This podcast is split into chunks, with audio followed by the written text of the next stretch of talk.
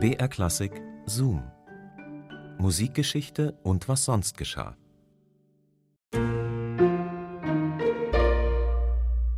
Manche haben es einfach schon als Kinder wahnsinnig krass drauf.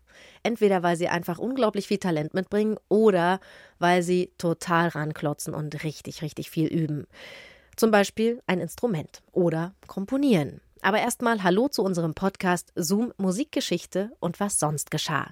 Hier bekommt ihr Anekdoten und Geschichten aus der Welt der klassischen Musik. Dafür stöbern wir Woche für Woche im Radioarchiv von BR Klassik und suchen immer wieder spannende Episoden für euch heraus. Ich bin Christine und heute geht's um so ein Wunderkind. Und zwar um Felix Mendelssohn Bartholdy, der Mozart des 19. Jahrhunderts. Jedenfalls hat Robert Schumann ihn mal so bezeichnet. Ist nur die Frage, ob Mendelssohn wirklich so hochbegabt war. Denn das wollte kein geringerer als Johann Wolfgang von Goethe mal genauer wissen.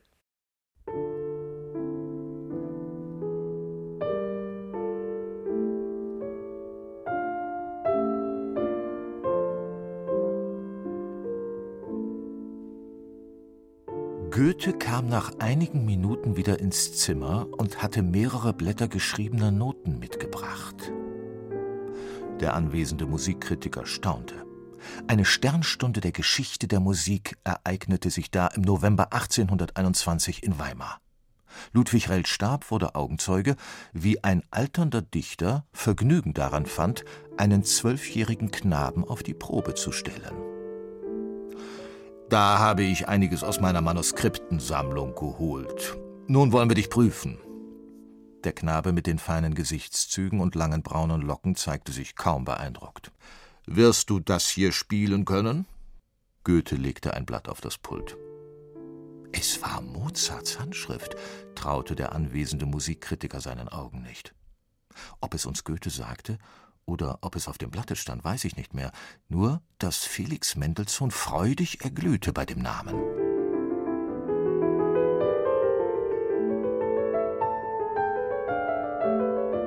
Diesem Knaben schien keine Prüfung zu schwer. Felix Mendelssohn spielte fehlerlos vom Blatt. Er war mit seinem Lehrer Karl Friedrich Zelter, Leiter der Berliner Singakademie, im bürgerlichen Beruf Maurermeister, zu dessen Brieffreund Goethe nach Weimar gereist. Die Familie war in Berlin geblieben und wartete auf Post. Der Vater des Wunderkindes, Abraham Mendelssohn, war immerhin einmal als Briefbote im Namen Karl Friedrich Zelters dem Weimarer Dichter begegnet. Nun las er die Briefe seines Sohnes. Alle Nachmittag macht Goethe das streichersche Instrument mit den Worten auf Ich habe dich heute noch gar nicht gehört, mache mir ein wenig Lärm vor. Und dann pflegt er sich neben mich zu setzen, und wenn ich fertig bin, ich fantasiere gewöhnlich, so bitte ich mir einen Kuss aus oder nehme mir einen. Dass seine Figur imposant ist, kann ich nicht finden.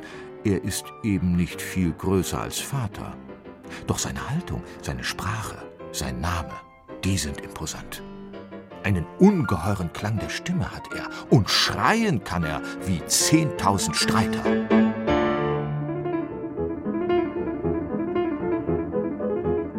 Ist zwar ein Judensohn, aber kein Jude. Der Vater hat mit bedeutender Aufopferung seine Söhne nicht beschneiden lassen und erzieht sie, wie sie's gehört. Es wäre wirklich einmal Eppes Rohres, wenn aus einem Judensohne ein Künstler würde. Mit diesen Worten war Goethe der Besuch durch Karl Friedrich Zelter angekündigt worden. Felix der Glückliche? Aus ihren Kindern Fanny und Felix, Rebecca und Paul, sollte etwas werden, das hatte Abraham Mendelssohn früh beschlossen. Als Bankier hatte er es zu Wohlstand gebracht. Sein Vater, Moses Mendelssohn, war als armer Jude von Dessau nach Berlin gewandert, um ein Philosoph zu werden. Bildung hieß das Zauberwort im protestantischen Preußen. Bald ließ Abraham Mendelssohn seine Kinder taufen und fügte dem Namen des Philosophen ein Bartholdy hinzu. Das musikalische Wunder der Familie aber vollzog sich zunächst im Verborgenen. Die Musik war Teil eines vielseitigen Erziehungsprogramms. Den ersten Klavierunterricht erhielt der hochbegabte Felix im Alter von sechs Jahren bei seiner Mutter Lea, gemeinsam mit seiner älteren Schwester Fanny. Später kamen Geigenstunden hinzu, Gesangsübungen, Theorieunterricht bei Karl Friedrich Zelter. Die Erziehungsweise Abrahams war streng. Es herrschte noch etwas jüdischer Despotismus darin, überlieferte die Familienchronik. Als Fanny das Wunder vollbrachte, alle Präludien aus dem wohltemperierten Klavier von Bach auswendig zu spielen, fand dies die Bewunderung einer Tante. Dass ich das Unternehmen strafbar finde. Die Anstrengung ist zu groß, sie hätte leicht schädlich werden können, merkte sie kritisch an. Erst Goethe machte das Wunder Felix staunen. Und nun begeisterte sich auch die Tante. Was wir in unserer Jugend so oft träumten, wie erfreulich es sein müsste, in Goethes Nähe zu leben, das ist nun an Felix in Erfüllung gegangen.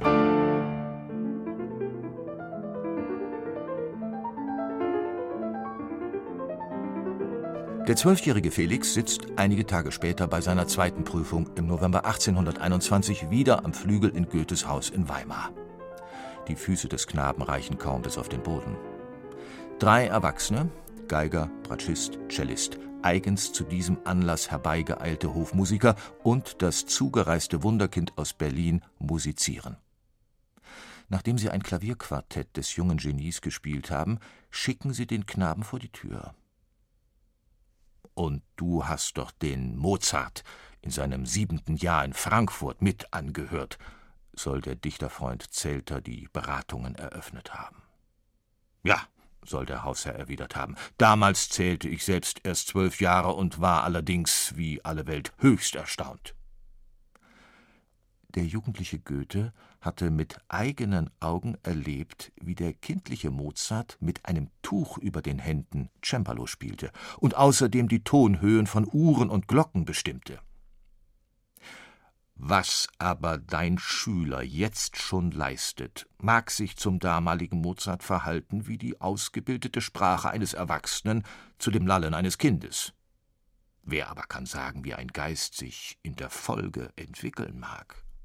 Soll Goethe dem Lehrer des zweiten angehenden Mozart prophezeit haben. Bei mir ist das Auge vorwaltend, bekannte Goethe seinem Freund Zelter einmal. Musik kann ich nicht beurteilen. Der junge Musiker besuchte ihn wieder und widmete Goethe bald eine Komposition. Ein Klavierquartett in H-Moll. Dieses ewige Wirbeln und Drehen führte mir die Hexentänze des Blocksbergs vor Augen, schien Goethe schwindelig geworden zu sein beim Hören dieser verwunderlichen Musik.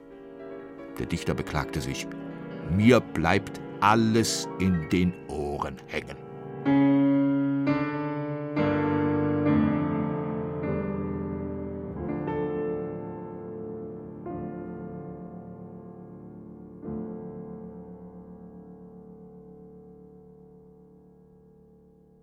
Test bestanden, würde ich mal sagen. Zoom, Musikgeschichte und was sonst geschah gibt's immer samstags neu in der ARD Audiothek und natürlich überall da, wo ihr eure Podcasts hört. Wenn ihr diesen Podcast abonniert, dann freut uns das sehr und ihr verpasst keine Folge mehr. Beim nächsten Mal geht's dann auf jeden Fall um ein ernsteres Thema. Der Artikel erschien am 25. November 1934 in der Deutschen Allgemeinen Zeitung. Es war das zweite Jahr der Hitler-Diktatur. Die Säuberung und Gleichschaltung des Kulturbetriebs hatte bereits weitgehend stattgefunden. Ob Judentum oder Kulturbolschewismus, das braune Regime hatte ausgemerzt, was es auszumerzen gab. Der Fall Hindemith war der Beitrag überschrieben, der im ganzen Land Aufmerksamkeit erregte. Da wagte es jemand, dem totalitären Tenor der nationalsozialistischen Ideologie publizistisch entgegenzutreten. Es ist sicher, dass niemand der jüngeren Generation so viel für das Ansehen der deutschen Musik im Ausland getan hat wie Paul Hindemith. Und weiter noch, wir können es uns nicht leisten, angesichts der auf der ganzen Welt herrschenden unsäglichen Armut an wahrhaft produktiven Musikern auf einen Mann wie Hindemith ohne weiteres zu verzichten. Der Verfasser des subversiven Artikels ist nicht irgendwer. Es ist die mystische Lichtgestalt der deutschen Musik, der Dirigent Wilhelm Furtwängler.